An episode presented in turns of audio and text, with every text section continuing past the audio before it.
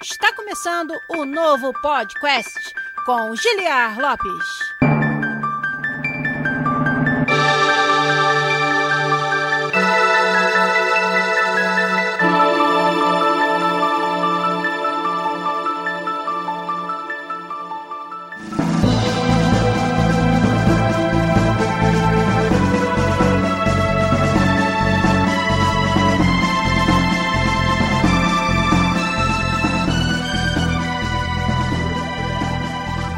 Podcast na área, galera! Estamos de volta mais uma vez nesse, que é o único podcast onde você conversa em português com profissionais da indústria de games internacional. Eu sou Giliar Lopes, designer dos games da série FIFA aqui na Electronic Arts em Vancouver, no Canadá, e estamos de volta mais um domingo para conversar com vocês, meus amigos ouvintes, meus amigos que acompanham as lives do podcast aqui no Twitch também, twitch.tv/podcastbr, onde você acompanha todo domingo as nossas lives de gravação e vez ou outra eu faço uma surpresinha, apronto alguma novidade aqui no pré-live para vocês. Hoje, por exemplo, um videozinho zoeira que a gente tinha feito um tempo atrás, que já até mostrei aqui no podcast também, mas quem tava aí esperando começar a live teve a oportunidade de ver novamente. Duas semanas atrás a gente fez o Podcast Greatest Hits, as músicas que eu costumava fazer de paródia dos games com letra do podcast. Quem perdeu, perdeu. Isso aí não tá em mais nenhum outro lugar. Quer dizer, acho que no nosso Discord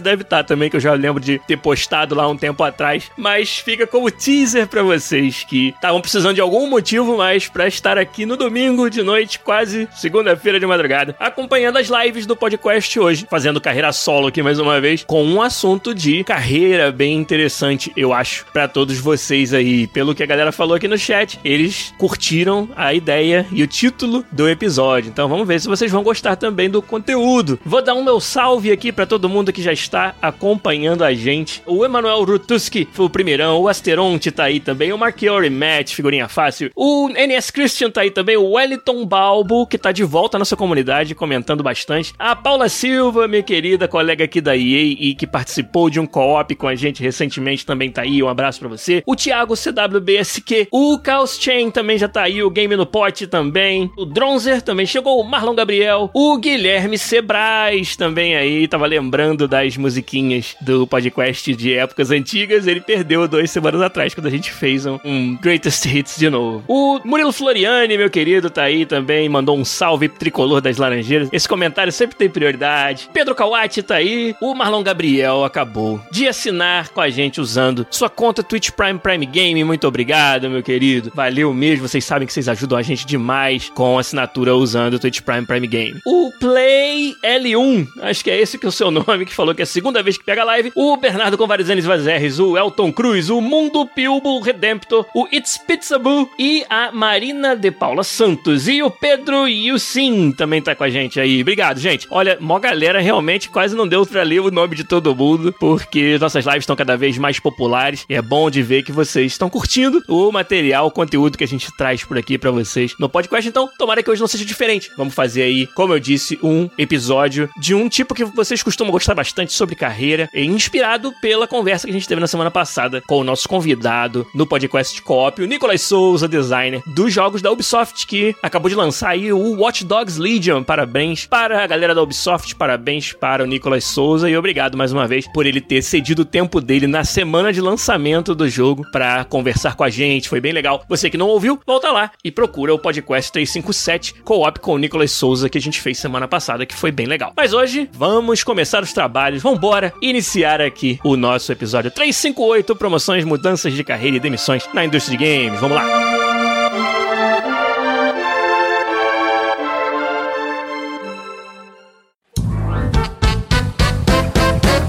Falando aí dos jogos que eles largaram pra estar tá aqui assistindo a gente. O Redemptor falou que parou o Horizon pra assistir a gente aqui. O Wellington Balbo largou o The Order 1886. Quem diria, Wellington, você jogando The Order? Mas tudo bem. O Pedro Kawati também falou que largou o último caso do Ace Attorney. Largou do Cliffhanger na hora do Objection e veio aqui assistir a nossa live. Eu larguei a Wicked League do FIFA 21, que ainda tem alguns jogos que eu quero terminar antes do deadline. Pra quem não sabe, é aquele modo mais radical hardcore do jogo, onde você joga 30 partidas em 3 dias no fim de semana e tem que chegar no mais alto patamar possível de número de vitórias nas 30 partidas. Vou confessar que é meu melhor resultado ever de todos os FIFAs desde que existe esse modo. Foram 23 vitórias. De 30 jogos ganhar 23 é bem difícil já. É considerado o que a gente chama de nível elite, né? Tem o nível bronze, prata, ouro e elite. Foi algumas vezes só que eu consegui chegar em elite, é bem difícil. Meu nível é mais ali de 20 vitórias, mais ou menos, para chegar em 23. Parece pouco, né? Porra, ganhou 20, o que, que custa ganhar mais 3? Mas é uma diferença grande aí de nível de habilidade. E aí vamos ver. Esse fim de semana acho que não vai ter chance de eu passar de 20, não. Mas quem sabe eu consigo chegar perto. Mas não tô aqui pra falar de FIFA, não. Queria, na verdade, falar de um outro joguinho que eu tô jogando. O pessoal na nossa comunidade fala muito que sente saudade de ouvir os nossas recomendações de games, né? Então, quando a gente tinha mais integrantes no podcast, era mais fácil você fazer recomendações de games, porque cada um tinha jogado uma coisa diferente cada vez, e quando alguém não tinha jogado nada diferente, né, a gente sempre cobria com a opinião do outro. Mas eu experimentei sim um jogo novo essa semana, jogamos na verdade um dia somente, né, um pouquinho, mas um jogo co-op, um jogo cooperativo, que é o Luigi's Mansion 3 do Nintendo Switch. Eu nunca tinha jogado nenhum jogo da série Luigi's Mansion, posso ter experimentado talvez o primeiro, não lembro agora. Acho que eu cheguei a ter o primeiro e experimentar, mas não fui muito à frente. O Pedro Kawati me lembrou, feito em Vancouver pela Next Level Games, um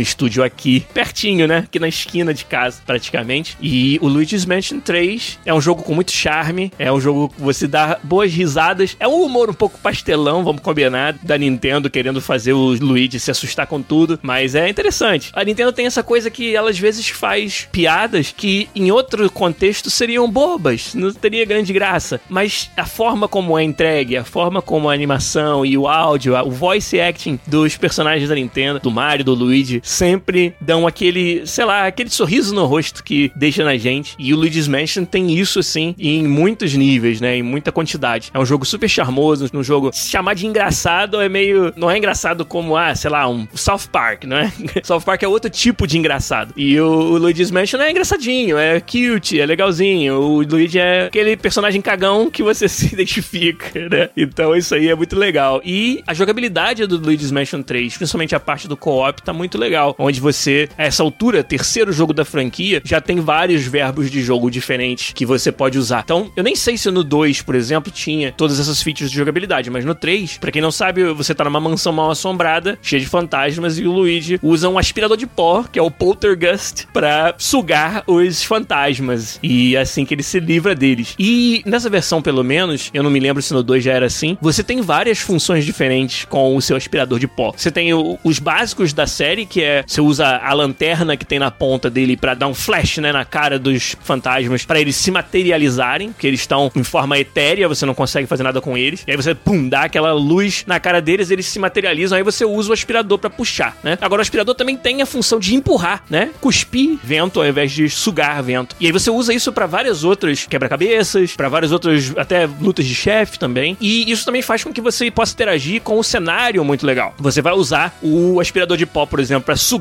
um item e aí esse item fica preso na boca do aspirador de pó. Tipo, vamos dizer que seja algo muito grande, tipo uma abóbora do Halloween, que é um exemplo que tem logo no começo do jogo. Aí você suga a abóbora, fica agarrada no seu aspirador. Aí quando você usa a função de empurrar o vento para fora, você vai tacar essa abóbora da direção que você estiver apontando. Então você usa isso para tirar o alvo, usa isso para quebrar defesas de alguns inimigos mais complexos, né? Que tem outros itens, outros acessórios. E essa jogabilidade, claro, também para você quebrar coisas no cenário, achar segredos. O jogo ele tem aquela qualidade que eu gosto muito nos games, que é todos os lugares, todo tempo, tem algo escondido para você achar e tentar acessar. E ele faz um excelente trabalho de level design de colocar os itens no cenário em lugares que você com certeza vai ver, mas não faz ideia de como alcançar. E essa cenoura na sua frente que os jogos costumam fazer é uma das características que eu mais gosto, né? Que é realmente te incitar a explorar e a tentar resolver problemas e puzzles no cenário de uma forma bem legal, bem natural do jogo. Então, por exemplo, logo no começo você tá lá indo do nível térreo da mansão pro segundo andar por uma escada. E aí eles fizeram de propósito para que a forma que a câmera anda conforme você tá subindo a escada, chega no finalzinho da escada, ele te mostra por um ângulo que antes você não conseguia ver, um item no andar de baixo, uma gema, né, uma, uma joia. E aí você, caraca, deixei passar aquele item. Aí dá vontade que dá é você descer a escada, voltar, procurar, mas aí depois você descobre que ali é um lugar lugar que parece meio inacessível, que você ainda não descobriu, né? Naquele primeiro momento em que você passa ali, você não, não tem as habilidades necessárias para acessar. Mas o fato dele ter feito a câmera se comportar de maneira que você sempre vai ver no cantinho da sua tela aquele item escondido, né, de propósito, quando você passares por ali. Eles fizeram isso planejando que o jogador iria ali ficar incitado a ir atrás daquele item. Então, em vários momentos, eles são espertinhos no seu design de fase e no seu design de câmera para te dar esse tease, te dar essa dica de que tem algo ali para você ir buscar, que você ou deixou passar ou ainda não tem como acessar. E jogos que têm essa característica me capturam muito facilmente, porque sempre todo lugar que está passando tem um segredinho, tem algo e, e cara, é batata. Você depois quando vai adquirindo mais habilidades, vai se ligando de como acessar áreas que não eram acessíveis antes. Você vai se sentindo que você progrediu. É uma progressão na sua cabeça até mais do que a progressão do personagem. E os jogos que fazem isso são muito gostosos de você navegar, progredir e descobrir que você está ficando melhor neles. Um exemplo recente que eu acho que é uma característica que até não é muito falada desse jogo, mas que para mim é uma das mais importantes, do novo God of War. Ele é um jogo que te faz querer ir atrás de todos os segredos e te recompensa por isso. Te recompensa por pensar, cara, às vezes raciocinar bastante para descobrir como que de um lado da fase você vai ter uma sequência de eventos que vai te levar até o outro lado onde tá um baú que você não sabia como acessar. Isso está espalhado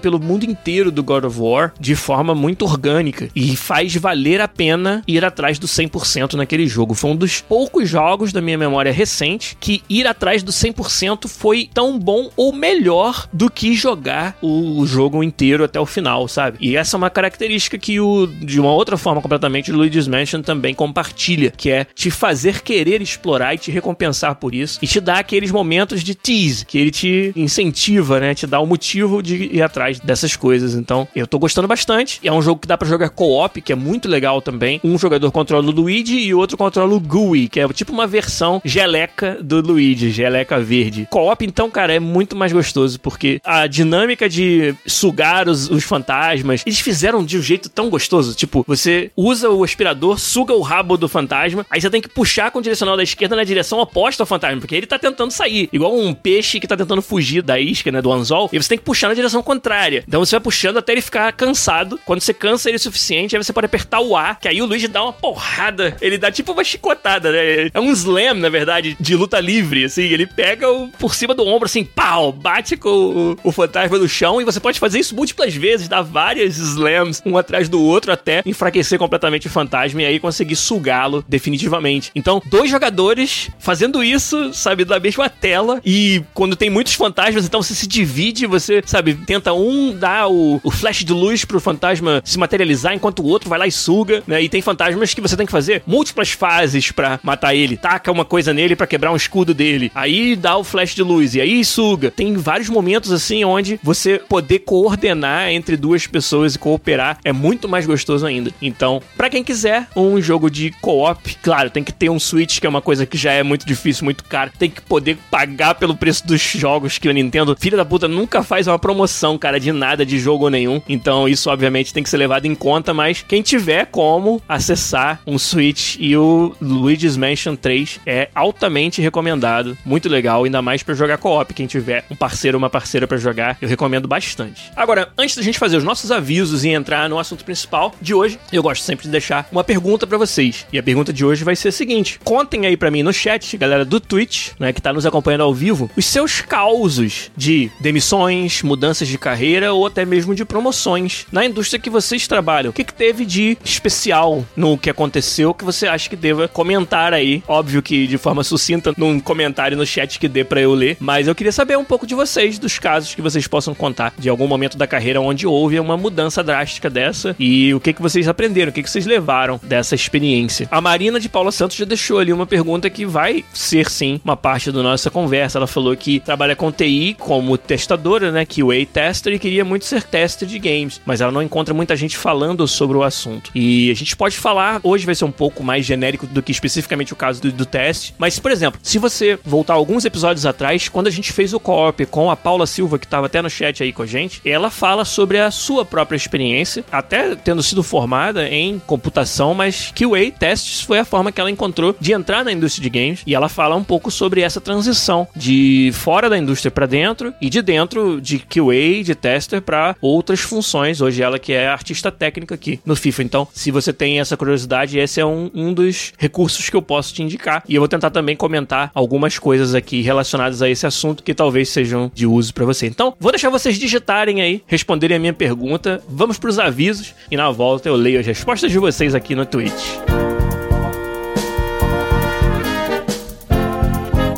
Os avisos de hoje são aqueles que vocês já conhecem. Quem curte aqui o nosso trabalho, curte o conteúdo do podcast, nós precisamos da ajuda de vocês. E vocês vão nos ajudar como? Através das nossas campanhas de financiamento coletivo, lá no Patreon ou no PicPay, patreon.com podcast ou picpay.me podcast. Você pode aí, respectivamente, nos ajudar com dólares ou com reais. E os patronos de todos os valores ajudam a gente a todo domingo estar tá aqui fazendo conteúdo para vocês fazendo o programa livre de barreiras de acesso, livre de paywalls, livre de anúncios. E para mantê-lo dessa maneira, a gente precisa realmente da contribuição da nossa comunidade fantástica. E os patronos que contribuem com 15 dólares no Patreon ou com 50 reais no PicPay se tornam patronos premium e participam todo mês de um hangout com a gente aqui por uma hora falando sobre o assunto que vocês quiserem. E o hangout que eu tô devendo para vocês do mês de outubro vai acontecer em muito breve. A gente já vai marcar marcar para ter aquela nossa conversa, aquele ambiente mais descontraído, mais sossegado, onde o que se fala no Hangout fica no Hangout. É isso aí que os patronos premium têm de privilégio por nos ajudarem, tanto quanto vocês nos ajudam, mas é claro que nós somos muito gratos a todos os nossos patronos. Muito obrigado a vocês dessa comunidade fantástica que tornam possível a gente estar aqui toda semana. E quem não puder participar das nossas campanhas de financiamento coletivo, a outra forma que você tem de nos ajudar é dando pra gente uma assinatura no Twitch usando sua conta Twitch Prime Prime Gaming. Olha aí, o Calcatus e o Elton Cruz. Elton Cruz, pra falar igual o Carioca fala, né? Eu sou lá de Niterói. O Elton Cruz e o Calcatus foram os dois mais recentes assinantes, além do Marlon Gabriel lá no começo que eu falei. Muito obrigado a vocês, quem assina no nosso Twitch com o Twitch Prime Prime Gaming. Você que tem Twitch Prime, você pode escolher um canal todo mês para assinar, mas tem que renovar a cada mês, não é automático. Então você que considera o podcast um canal que merece a sua ajuda, a gente fica realmente muito agradecido e ajuda bastante a a gente continuar fazendo o trabalho por aqui. Então, é o Patreon, é o PicPay e é o Twitch, são as três maneiras que vocês podem nos ajudar a estar aqui toda semana fazendo conteúdo para vocês. Valeu! Vamos ler as respostas de vocês durante os avisos aqui. Vocês digitaram bastante. Eu sei que é uma pergunta carregada, então leva tempo para verbalizar tudo, né? Mas deixa vamos ver aqui o que vocês falaram, ó. O Pedro Kawati, que tá aqui em Vancouver, falou que tomou um layoff. Layoff, para quem não sabe, é a demissão em massa. É quando a empresa precisa diminuir gastos, cortar custos e acaba tendo que fazer uma dissolução de um departamento inteiro, muitas vezes, e aí manda uma galera embora. E aí o Pedro Kawati, infelizmente, tomou um layoff depois de sete meses no primeiro emprego, faltando cinco para ter ponto para imigrar. Ou seja, processo de imigração, para você se tornar um residente permanente, tem vários requisitos e um deles é o tempo em que você permanece no país. E nesse tempo você não é um residente permanente, você tem que ter um visto de trabalho. E aí o Pedro Kawati falou: faltando cinco meses pra tá pronto para emigrar e cinco meses para vencer o visto de trabalho, ele perdeu aquele emprego. Não sei como é que continuou aí essa história, mas eu espero que tenha dado tudo certo, Pedro. Espero que você tenha conseguido permanecer. Ele falou ali, no caso era uma startup, então só rodou eu e mais dois, coisa que não vai parar nas notícias e ninguém se importa. Pois é, mais três pessoas para se tratando de uma startup pode ser ainda uma parcela bem significativa. Mas, para nossa felicidade, felicidade do Pedro, ele acabou de dizer ali que 15 dias depois conseguiu uma nova nova oportunidade. Ainda bem, que bom que deu tudo certo. Outras histórias que vocês contaram aqui sobre demissões, sobre promoções e sobre mudanças de carreira, o Game no Pot falou: uma vez o superintendente da empresa chegou e falou pro gerente: cada um precisa demitir três. Caraca, como eu era o que tinha menos XP em desenvolvimento na época, acabei rodando. Mas considero isso como algo que foi importante para o meu crescimento como profissional. Olha como poder refletir sobre isso depois fez o Game no Pot reconhecer considerar aquilo que aconteceu com ele, que na época provavelmente não deve ter sido muito agradável. Mas essa é uma das mensagens é que, que a gente vai tentar passar aqui, que essas mudanças, muitas vezes forçadas em cima da gente, podem servir como um aprendizado, podem servir como às vezes uma oportunidade pra gente chacoalhar o esqueleto, se reposicionar, achar uma nova energia para correr atrás de novo dos nossos sonhos. Tomara que seja assim para a maioria das pessoas mesmo. O Thiago CWB falou: eu tinha uma loja de retro games antes de trabalhar com desenvolvimento. E antes disso, trabalhava com financeiro. Olha só que história bem variada a do Thiago. E agora tá há três anos trabalhando muito com games e software. Muito maneiro. O Wellington Balbo falou que tá em TI há 11 anos, mas já tá enjoado. Tomara que seus patrões não estejam ouvindo aí, Wellington. Querendo migrar para games aos poucos. De demissão, no meu caso, geralmente é porque expira o contrato, que é uma realidade de muita gente que trabalha com prestação de serviços no Brasil, é que trabalha-se por PJ. E aí, o seu trabalho na empresa, na verdade, é uma prestação de serviço que está regida por um contrato e que tem data para acabar. Em muitos casos, as empresas usam isso como uma forma de ter um custo menor na hora de contratar um funcionário do que elas teriam se fosse o que a gente chama de CLT, né? Que é assinando a carteira propriamente dita. E aí, nesse mercado de serviços prestados, muitas vezes você pode estar ali há muito tempo dentro de um contrato vantajoso e de uma hora para outra esse contrato termina e não tem nenhuma obrigatoriedade para que ele seja renovado. Então é algo que acontece, é uma característica da indústria de software, por exemplo, e de outros tipos de serviços de tech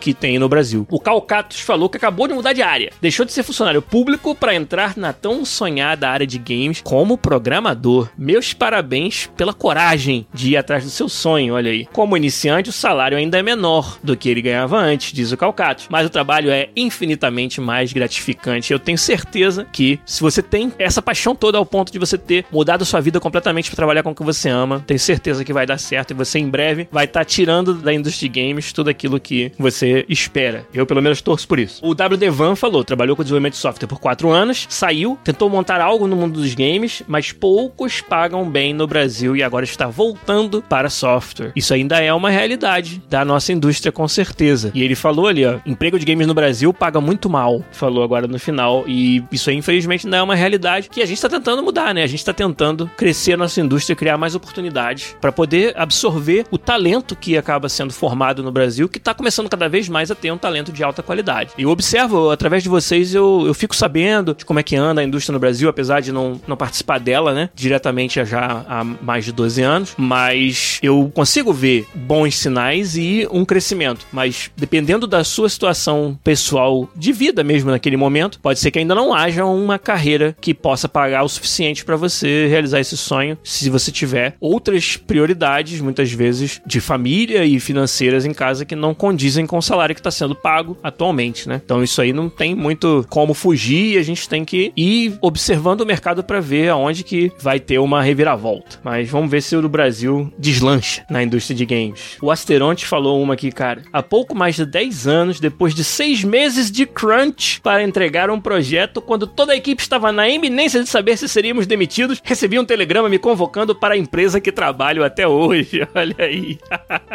que maneiro, ainda bem. aí o Pedro Kawati, que ele achou mais extraordinário da história, foi o telegrama. Tem certeza que não foi uma mensagem no Telegram, não? Foi um telegrama mesmo. Aí o Wellington falou, telegrama? Então não deve fazer 10 anos, deve fazer 20. Ou então essa empresa que você trabalha agora, o dono gosta de comunicação à moda antiga. Quem aí do chat, fora o Asteroide, já recebeu um telegrama na sua vida? Fala pra mim aí. Acho que não vai ter quase ninguém.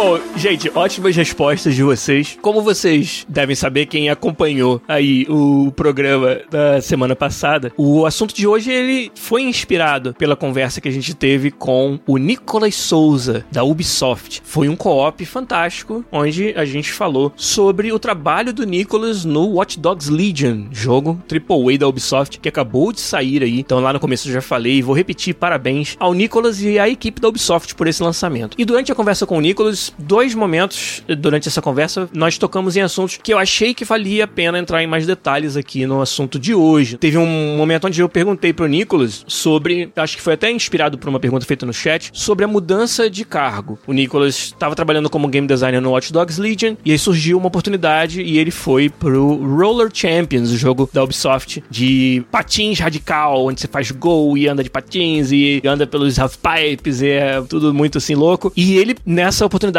foi se tornar lead game designer desse time. E aí eu conversei com ele sobre como é que era na Ubisoft para você fazer uma mudança dessa, se parte da empresa, parte do Nicholas ou uma mistura dos dois, se o Nicholas não gostasse da oportunidade que foi oferecida, se ele tinha uma chance de dizer não ou se era esperado que a pessoa simplesmente fizesse conforme a empresa mandou. E não deu tempo, porque era uma conversa com um convidado onde a gente tinha muita coisa que a gente queria falar. Não deu tempo de a gente falar a fundo sobre como que funciona, né, essa parte de mudança de cargo e de carreira dentro da indústria de games. Então achei que valia a pena falar. E um outro momento daquele episódio que também ficou marcado para esse assunto foi quando a gente perguntou sobre sazonalidade dos funcionários da Ubisoft. O, o Nicolas contou algo bem legal que lá na Ubisoft, pelo menos, quando você está entre projetos e não tem uma necessidade, vamos dizer, de muitos artistas ou muitos level designers, eles não mandam essas pessoas embora só porque naqueles próximos meses não tem projeto. Eles colocam essas pessoas num departamento que é para quem está entre projetos, onde elas vão fazer algum tipo de especialização, curso, estudar, prototipar, né, começar a mexer com algo que possa nem ter projeto relacionado, mas que possa ser uma ideia para o futuro, melhorias de coisas que eles trabalharam antes, ou seja, vão se aprimorar e continuar construindo valor para a empresa, mesmo que não seja dentro de um projeto específico, e sabendo que assim que outro projeto entrar em alta produção e tiver necessidade de gente daquela área, eles vão poder ser aproveitados. E aí eu até na época, no, no semana passada, parabenizei o Nicolas e a Ubisoft, obviamente, por terem uma que, na minha opinião, endereça um dos problemas mais graves da indústria de games hoje, que é o que a gente chama de sazonalidade. Como é que você lida com o fato de que você, nos jogos, precisa muitas vezes crescer seu time para dar conta de uma quantidade muito grande de trabalho durante a produção, mas que entre um projeto e outro não precisa dessa quantidade toda de pessoas, não tem nem o que dar para elas fazerem e muitas vezes isso gera um alto grau de rotatividade nas empresas onde pessoas entram e pessoas saem e você muitas vezes gasta recursos para treinar pessoas que depois você não vai estar aproveitando porque justamente naquela época, às vezes por causa de alguns meses onde você não precisa de tanta gente assim, você acaba desmantelando um time que depois é um custo alto para montar novamente. Então, eu achei que valia a pena, como eu falei, entrar mais a fundo nesses assuntos e conversar com vocês sobre isso, compartilhando também um pouco da minha experiência com essas situações na carreira. Falar primeiro porque vocês estão muito interessados nisso, estão falando bastante no chat sobre mudanças de carreira, sobre esse passo, às vezes arriscado, de você ir buscar algo mais alinhado com os seus interesses, às vezes jogando fora, entre aspas, que nunca é jogar fora, mas tudo bem. Uma progressão aí e algumas conquistas que você já teve na carreira atual. A gente fala muito aqui sobre que a gente recebe muitas correspondências de vocês, não telegramas, mas outros tipos de correspondência, tipo o tal do correio eletrônico, já ouviu falar? Então eu recebo bastante. Vários ouvintes falando sempre sobre, ah, eu sou programador da área de software convencional, ah, eu sou de uma outra área e queria muito trabalhar com games, mas não sei o que precisa fazer, não sei se vou conseguir manter o meu padrão de vida, se vou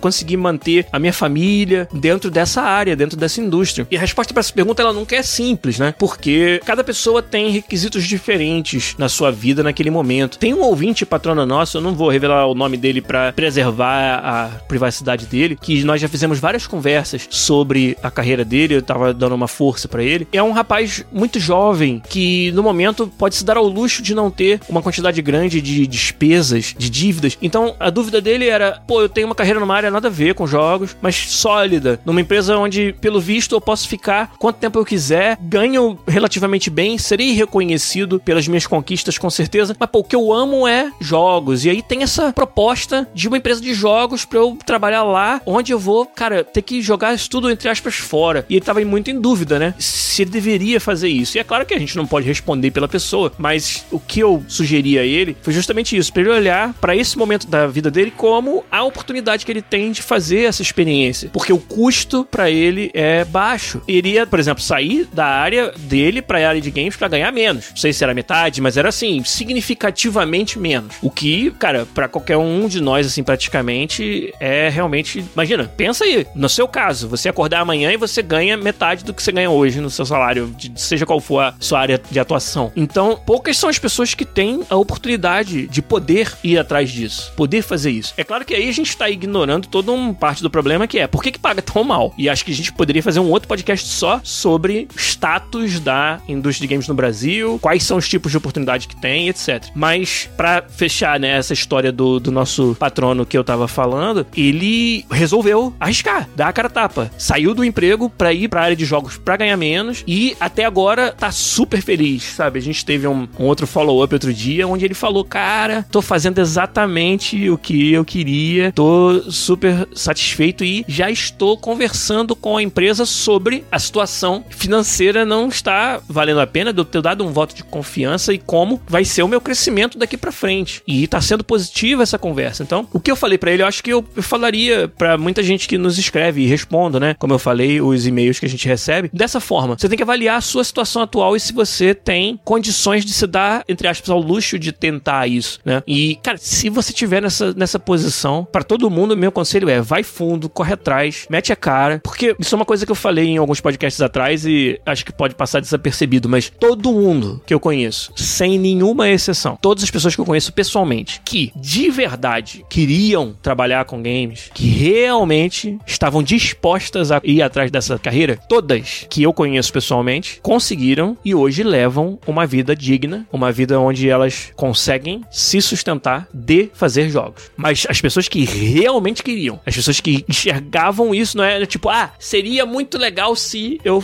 trabalhasse com games. Não, pessoa que focada nisso, que, cara, às vezes foi atrás de se instruir, de formação para conseguir trabalhar com isso. E aí o WDVan perguntou: no Brasil? Aí é que tá. Muitas delas tiveram, em algum momento, que sair do Brasil para conseguir realizar esse sonho. E, tipo, descobriram que o que parecia impossível de fazer, que é mudar sua vida toda para um outro país, quando a gente realmente quer e, e esgota as outras possibilidades e chega à conclusão que para viver daquilo, para ser feliz com aquilo, tinha que ir, deram um jeito. E foram. E estão nessa até hoje. Mas nem todos. Não é como se você tivesse que sair do Brasil para ser bem sucedido aqui. Quantidade de oportunidades no Brasil é muito menor. Mas alguns deles criaram as suas próprias oportunidades. Se tornaram empreendedores da área. Na minha cidade não tem um estúdio de games, vou montar um estúdio de games. E aí vou aprender, sabe, administração de negócios, vou aprender planejamento de negócios. Que não é nem o que eu queria. Pô, eu queria ser entendeu, desenhista conceitual dos jogos. Mas para eu poder um dia fazer isso e ter as oportunidades que eu não tenho no momento, vou criar as oportunidades. Vou, cara, juntar para fazer um estúdio indie, né? Então, nós estamos falando de, cara, de coisas complexas, de conselhos de vida mais até do que de carreira. Então, é muito difícil afirmar para todos os casos. Mas, como eu falei, todo mundo que eu conheço que eu senti que realmente queria, que me demonstrou pelas suas respostas, pelas coisas que estava disposto a fazer, que os jogos eram um endgame daquela pessoa de forma muito séria, todos conseguiram. Nenhum deles deixou de, pelo menos, menos ter uma vida digna fazendo o que amam. Então, esse é o maior conselho que eu consigo dar para as pessoas. É, se você pode se dar ao luxo disso, porra, cara, aproveita. Você tem poucas despesas, poucos custos mensais, entendeu? Tem essa, essa possibilidade de arriscar, de quase que pagar para adquirir essa experiência, né? Não é exatamente pagar para isso, mas deixar de estar tá ganhando melhor em outras coisas, mas que você tá ganhando algo que é intangível,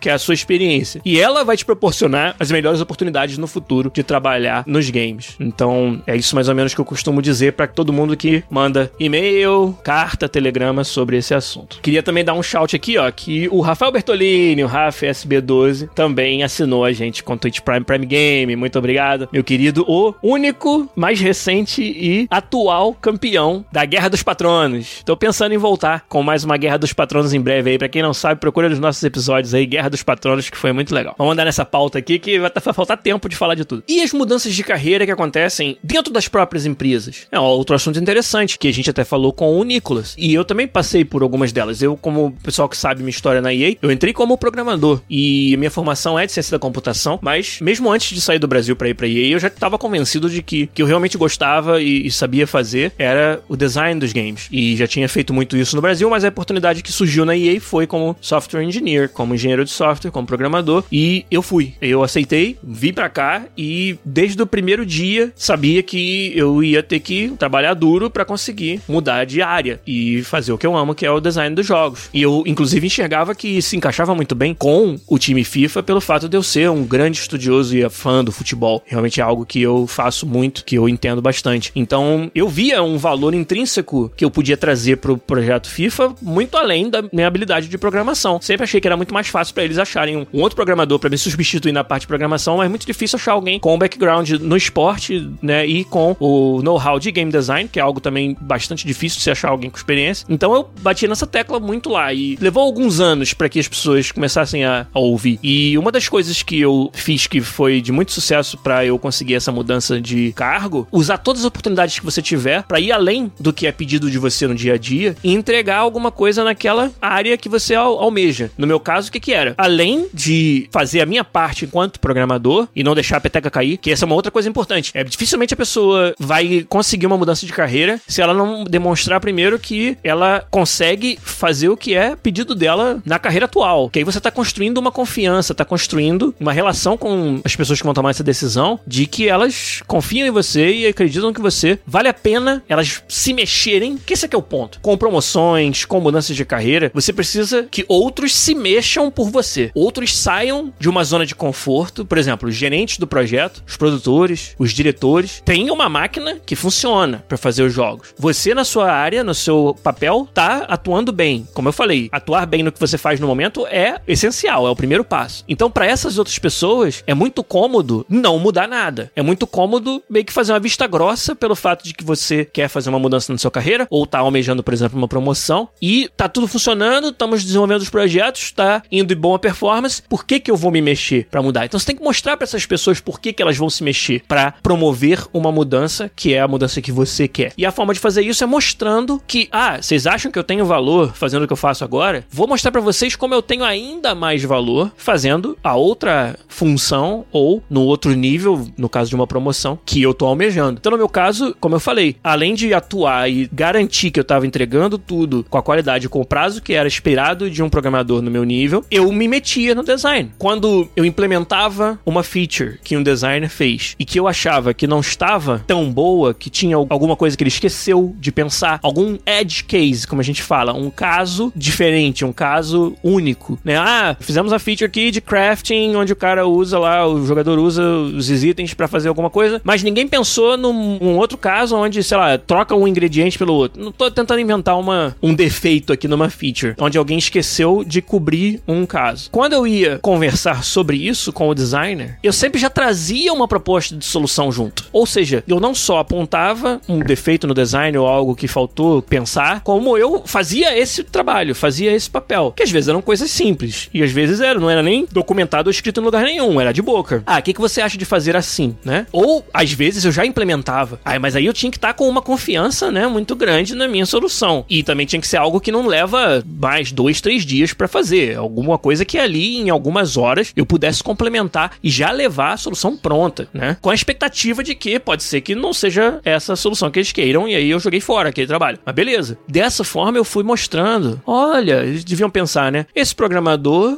parece que entende também de design. E como o Vinícius HVC falou aí, ó, que fazia isso não pensando necessariamente em ser promovido ou mudar de área, mas pensando em melhorar o produto. E de fato, projetos, principalmente quanto mais complexos eles forem, e, cara, são poucos os projetos mais complexos do que um game, vão estar tá repletos de oportunidades para você fazer um algo a mais, cobrir um caso que não foi pensado, consertar um defeito antes do defeito precisar ser achado, né? Colocar o chapéu dessa outra área que você almeja. Esse exercício ele vai fazer outra coisa por você. Ela vai te dar um cheque de realidade. Se você está ou não pronto, tanto quanto você acha que está pronto para exercer esse papel. Vai te por você se obrigar a se colocar, como eu falei, nos sapatos da pessoa que faz aquela função ou que tá naquele nível acima do seu, te dá essa oportunidade de testar se você tá realmente pronto. Será que a solução que você vai trazer realmente pensou em tudo? Realmente resolve o problema? Ou quando você apresentá-la, você vai chegar à conclusão que não era bem assim. Isso vai servir de aprendizado, vai servir para que você, como eu falei, faça um teste, um cheque de realidade para ver se você tá pronto. Como eu falei, aprendi muito nesse caminho, mas o resultado foi muito positivo e começou a colocar essa pulga na cabeça das pessoas, né? Eu já contei essa história aqui no podcast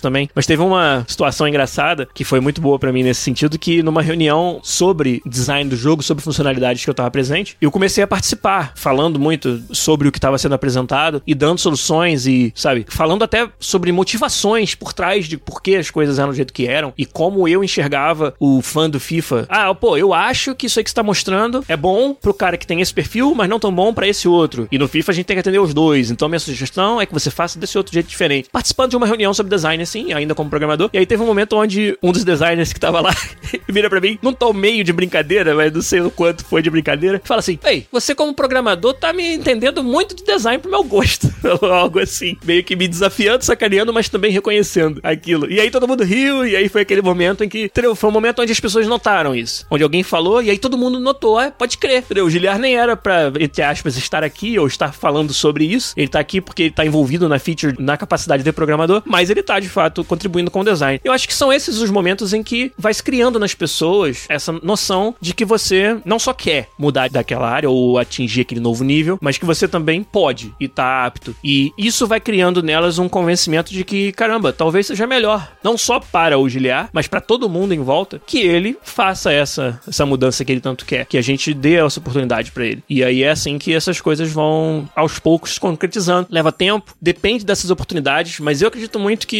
se o seu projeto, a não ser que você, sua parte no projeto é muito pequena, muito específica, você foi contratado para fazer aquele parafusinho ali. A não ser que seja esse o caso, você vai ter sempre campo, espaço e complexidade suficientes para que surjam essas oportunidades para você mostrar essa vontade, essa aptidão. Então, é assim mais ou menos que eu acho que acontece uma mudança de carreira dentro do próprio projeto ou da empresa. O Pedro Cote perguntou quando que eu cheguei à conclusão de que eu queria fazer essa mudança. No meu caso de programador para designer, eu acho que foi muito natural porque minha especialidade sempre foi jogos. E como programador, você é preparado para trabalhar em qualquer ramo que necessite de desenvolvimento de software, desde empresas que não são de software, mas precisam de software para funcionar, até empresas que são de fato de software e empresas que são de software muito especializado, como é o caso dos games, que são tipo de software muito único, muito multidisciplinar. Então, meu forte sempre foi os games e dentro da programação eu sentia que o valor que isso ia ter ia ser, estar sempre limitado. É sempre um cap de até onde você pode realmente contribuir enquanto programador. Então, eu acho que eu sempre, na verdade, achei. Eu, eu fiz ciência da computação, eu adoro programar, eu acho muito maneiro, acho interessantíssimo. Lógica, então, uma área que eu amo de paixão. Estudei na Federal Fluminense, em Niterói, onde a parte de matemática é muito forte. Então, a gente teve uma formação de lógica muito forte. Eu sou apaixonado até hoje por lógica, como uma sub-área da matemática. Isso eu achei muito maneiro dentro da programação, mas não era o suficiente, sabe? Eu achava que eu ia estar desperdiçado se eu não tivesse fazendo design de jogos, não se estivesse aplicando todo o meu conhecimento sobre os jogos, de ser um estudioso dos jogos, e acabou calhando que eu vim parar na empresa que faz isso e lida com futebol. O jogo é sobre futebol, que é outra paixão minha, outra área em que eu sou um estudioso. Então fez muito sentido, assim. Então, cara, eu nem sei dizer quando eu cheguei à conclusão que eu queria ser um game designer. Acho que desde sempre. Acho que programação foi um negócio que me apaixonou e não existia faculdade de game design na época que eu fiz faculdade. Então não é como se eu tivesse uma outra opção, né? E acabou sendo uma porta de entrada interessante. A programação, o lado técnico, ele me diferencia enquanto designer massivamente de vários outros designers que tem. Então ele me ajuda a galgar novas etapas, novos andares na carreira devido ao ter esse diferencial, de eu poder falar com os programadores na mesma língua. Se eu quisesse, eu poderia mudar o código do jogo pro que eu quisesse fazer. É que não tem essa necessidade hoje em dia, na verdade. Eu ajudo a desenhar e requisitos, etc., de ferramentas de design, porque eu sou programador e entendo essa linguagem do desenvolvimento de software. Mas é um diferencial grande hoje, mas que eu não uso diretamente no dia a dia, no, no manual, né? No hands-on do trabalho, né? E o Vinícius perguntou: os outros game designers não entendem de programação? Não, cara, é muito raro. Aqui na EA deve contar no dedo de uma mão, entendeu? Os que têm algum background técnico, assim. E aí eu complemento bastante todos eles. É sempre bom ter alguém assim no time. E eu recebo esse feedback. Que as pessoas falam, pô, quando você chega para ajudar a gente no design de alguma coisa, você traz essa, esses atalhos pro que é possível ou não possível de fazer, o que, que vai ser mais fácil de implementar ou menos. E já facilita muito a comunicação com os programadores também. Então recebo isso bastante, né? Uma outra combinação de fatores que precisa acontecer para você conseguir uma mudança de carreira, uma promoção, é o que eu falei um pouquinho só lá no episódio com o Nicholas, que é o casamento da sua necessidade pessoal com a necessidade de negócio da empresa. Então não adiantava nada o Giliar ser louco para se tornar game designer e ser capaz de fazer o game design se não tivesse uma posição de game designer aberta, né? Se a empresa não precisasse de um designer naquele momento. Se ela precisasse de programador e o Giliar tivesse no lugar de programador e não precisasse de game design, a empresa não ia inventar uma vaga de game designer só para o Giliar poder trocar de área. Então, tudo isso que eu falei que nos traz até o ponto de estarmos aptos e reconhecidos pelos nossos colegas, de que nós podemos alcançar aquela promoção ou aquela mudança de área, precisa estar tá lá já, é um pré-requisito, é uma condição necessária, mas não é uma condição suficiente. Você ainda precisa ter a necessidade de negócio da empresa. Então, é o tal da sorte que as pessoas falam. E que eu não acredito nela. Porque, sinceramente, muitas vezes você estando apto demonstrando e colocando a minhoca na cabeça das pessoas gera essas oportunidades. E mesmo quando não é isso que acontece, o fato de você estar pronto para ela é crucial. Então, a sua sorte que você deu, na verdade, foi você tá muito preparado. Você tá ali, cara, se tem algo que é fora do seu controle, que é por exemplo, a necessidade de negócio, faça com que aquilo seja a única coisa que falta. Cuide de todas as outras de antemão, para que a hora que aquela condição que tá fora do seu controle acontecer, seja certeiro que você vai conseguir fazer essa mudança. Então, se tem coisas que estão fora do seu controle, cuide de todas as outras muito bem. Não deixe dúvida na cabeça de ninguém, para que na hora que a vaga de game designer, a primeira coisa que as pessoas pensem, giliar. Para usar o meu exemplo como exemplo, né? É meio estranho ficar falando assim da terceira pessoa. Mas é só assim que você consegue fazer a mudança acontecer. Demora, demora, dá trabalho. Como eu falei, fazer o além. Eu tô dando os 100% do programador e adicionando um 20% ali do design. E é claro, esteja preparado para que nem sempre aconteça no tempo e na forma que você imagina. Porque, como eu falei, depende de condições que não são do seu controle. É mais ou menos por aí que deu certo para mim até hoje, em várias das empresas que eu passei. Então, eu acredito que deve ter alguma validade nessas boas práticas aí. A Paula falou lá, ó, melhor coisa não ter vergonha de chamar alguém da área que você gostaria para um café e trocar uma ideia sobre. Isso aí é uma referência à história que a Paula contou aqui do co-op dela, onde ela falou sobre queria ser artista técnica, era QA, e aí chamou o artista técnico para tomar um café e perguntou: vem cá, o que, que você faz? e aí, nesse começo de conversa aí bizarro, saiu uma aproximação que acabou ajudando a Paula a entender o papel, descobrir que ela estava pronta para o papel e, eventualmente, se juntar a essas mesmas pessoas no time delas como artista técnica. Então, muito legal essa história para quem ainda não acompanhou lá no co-op com a Paula Silva. O WDevan perguntou se, como programador, eu se consegui me manter financeiramente bem. Algumas pessoas que conhecem mais a minha história até sabem que, num determinado momento da carreira, antes, quando eu tava no Brasil ainda, quando eu tinha meu próprio estúdio de games em Niterói e a gente fechou o estúdio, né? A gente se separou, meu sócio foi para São Francisco, eu tava sem saber o que, que eu ia fazer da carreira. Eu era muito novo também ainda, né? Comecei tudo muito novo. Comecei com 16, com 17 já era sócio deles. Isso aí eu era, não tinha nem, sei o que, 20 e pouquinho. E tava muito na dúvida. E aí uma coisa que eu tentei fazer foi ter um emprego como programador convencional. E esse emprego pagava melhor do que, assim, eu tinha minha própria empresa, então não tinha salário propriamente, a gente tinha lá um, um valor que a gente tirava e o resto era dos lucros da empresa. Mas nesses quatro meses, e aí é o spoiler da história, só durou quatro meses. Nesses quatro meses que eu trabalhei como programador de software convencional, eu ganhei melhor do que ganhava nos outros empregos e melhor do que qualquer emprego na área de games que eu pudesse procurar no Brasil na época me pagaria. Mas teve um motivo pelo qual só durou quatro meses, que foi eu chegar à conclusão de que não estava fazendo aquilo que eu amava. Se na indústria de games eu achava que eu ia ter um diferencial que ia me projetar rapidamente para cima, bastava ter a oportunidade, na indústria de software eu estava concorrendo com muito mais gente e com muitas outras especialidades que não necessariamente casavam com aquilo que eu tinha de especial. O que eu tinha de especial é saber desenvolver games. Enquanto eu acho que isso possa ser aproveitado, muito bem aproveitado, na indústria de software, não encaixa tão bem quanto se eu tivesse na indústria de games, obviamente. Então eu descobri em menos de quatro meses aí que não era para mim e aí acabei indo para Florianópolis, uma mudança que foi muito pesada para minha família, para mim, de mudar de estado naquele momento, um momento difícil pra gente para fazer isso, mas foi para correr atrás desse sonho de continuar trabalhando com games. Então larguei um emprego estável, um lugar que as pessoas gostavam do que eu tava fazendo e que pagava bem para ir para Floripa trabalhar na Hoplon para continuar desenvolvendo jogos. Então tive essa essa experiência, na verdade, da Devan. Então acho que para responder a sua pergunta, sim. Se eu quisesse continuar sendo programador de software convencional, ia estar tá vivendo uma vida ok, eu acho. O Pedro Kawati falou uma outra coisa que passou batido na minha conversa, né? Que é falar para todo mundo que você tiver que falar que você quer fazer aquela mudança. Para que as pessoas lembrem de você quando surgir a oportunidade. Todo mundo sabia que o programador Giliar queria ser designer do FIFA. Então isso ajudou também na hora que surgiu uma oportunidade. Teve uma vez que um, uma pessoa de um escalão um pouquinho mais alto, que eu nem tinha grande contato na época, numa reunião assim, meio que informalmente, antes da reunião começar, virou para mim e perguntou: Escuta, ouvi dizer que você quer ser designer da FIFA. Aí foi engraçado que me pegou totalmente de surpresa. Eu tava na reunião para falar de programação, para falar de alguma feature que eu tava desenvolvendo, e esse cara, de até de um nível tal que não tinha muito conversa ou contato comigo, alguém foi falar para ele que eu queria isso. E aí ele veio perguntar para mim: E aí, mas tá, você só quer ou você sabe?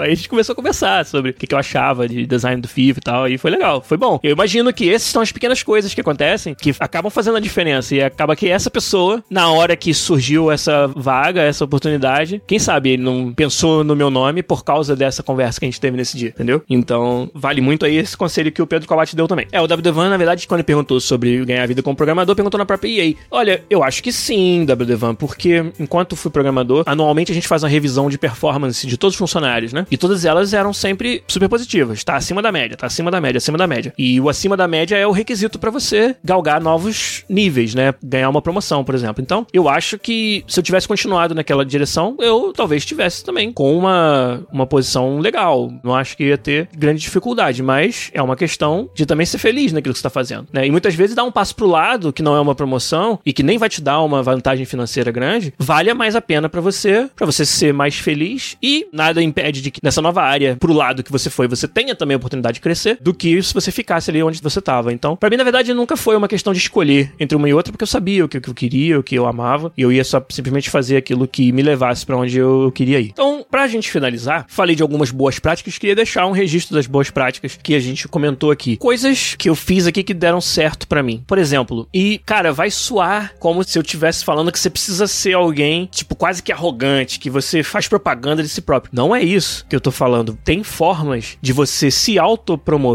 que você não precisa ser um, um babaca fazendo. Por exemplo, empresas que têm sistemas de feedback, onde os próprios funcionários dão feedback sobre os outros. Cara, peça sempre feedback sobre as conquistas, as coisas maneiras que você fizer. Consertou um bug cabeludo. Peça para alguém botar num e-mail o que, que ele achou do que você fez. E documente isso. Documente as suas conquistas importantes. Seria a grande boa prática que eu iria falar. Porque é muito fácil esquecer. É muito rápido, as coisas acontecem, você tá indo para outros desafios. É muito comum algo que você resolveu hoje e que parecia um problema cabeludíssimo. Daqui seis meses você achar que não é mais tão difícil assim, porque nesses seis meses já fiz um monte de outras coisas. Mas não é isso que faz aquilo que você fez seis meses atrás ser importante. O importante é você ter resolvido o problema naquele momento, com aquilo que se conhecia e se sabia naquela época. E se aquela conquista foi algo relevante naquele momento, você precisa registrar esse momento. Que isso vai ser a sua munição para no futuro você galgar posições mais altas. E outra grande boa prática, e que eu não era bom nisso e fui me tornando melhor, é quando você tiver conversas com gerentes de carreira, as pessoas que estão cuidando do make-up do time, tenha sempre conversas muito orientadas a resultado, muito pragmáticas. Por exemplo, se eu viro para um gerente meu hoje e falo, eu quero subir de nível. E aí o gerente vai me falar: "Ah, mas tá, como é que é? Subir para o próximo nível,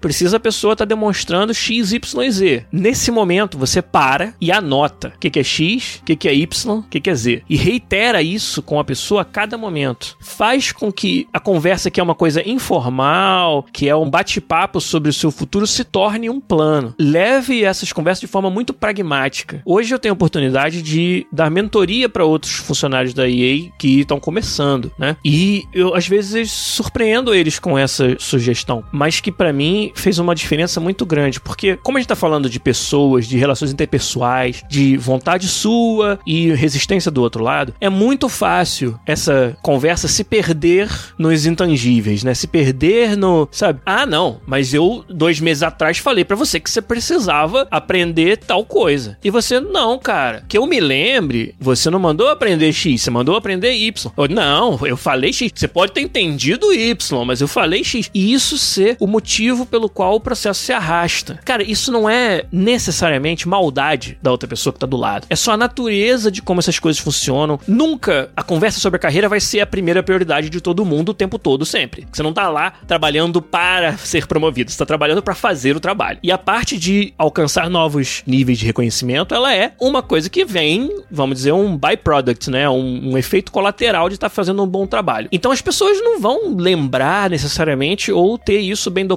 sobre o caminho para você chegar lá. Tipo, o maior interessado nisso é você. Então você tem que ter isso documentado. E esse foi uma outra prática que tem funcionado muito para mim, como eu falei, que eu não era bom em ter reuniões orientadas a resultado com relação à carreira. E anotar tudo que precisa ser feito. E daqui a seis meses, fazer um balanço disso. Mas com muita sinceridade. De repente você não conseguiu atingir aquilo. Mas o motivo disso é não deixar que essas coisas se percam na complexidade das conversas, das relações interpessoais e acabe sendo o motivo pelo qual o seu processo se arrasta. Isso aí, cara, não é ser chato, não é. Bom, se tem alguma coisa com a qual você deveria ser chato, é com a sua carreira, é com o seu crescimento. Então você tem uma licença para ser um pouco mais pragmático nessa hora. E se você não fizer isso, ninguém vai fazer por você. Isso foi algo que eu aprendi que foi muito importante para minha carreira. Então acho que é isso. Acho que a grande mensagem do episódio de hoje não deu tempo de falar tudo que tinha na pauta, não falei um pouco mais sobre essa questão das demissões, mas falei lá no começo sobre que muitas vezes isso pode ser uma, uma oportunidade escondida. Aliás, dá para falar isso, né? Que independente de demissão ou não, mas o exercício de estar tá sempre mantendo atualizado o status quo de quem você é e que ponto você está na sua carreira. Importantíssimo. Mesmo que você não esteja procurando emprego, que você pretenda ficar no mesmo emprego pelos próximos 10 anos, mas autoavaliar onde você está e onde você quer chegar e as coisas que você aprende, vai te mostrar onde estão as coisas que estão faltando, vai aprender. Onde estão os buracos na sua formação. Então isso é algo que eu gosto de fazer sempre também. Amo o que eu faço, amo a empresa onde eu trabalho, o projeto onde eu trabalho, o jogo que eu desenvolvo e não tenho planos de fazer outra coisa. Mas não quer dizer que eu não esteja o tempo todo olhando pro meu currículo como se fosse um recrutador ou pelos olhares de, sabe, outras pessoas na indústria que estivessem avaliando esse currículo e pensando o que que falta, aonde que tá o buraco para preencher. Eu sou meio chato com isso mesmo. Sou o cara que gasto bastante tempo pensando em carreira, em autoconhecimento, em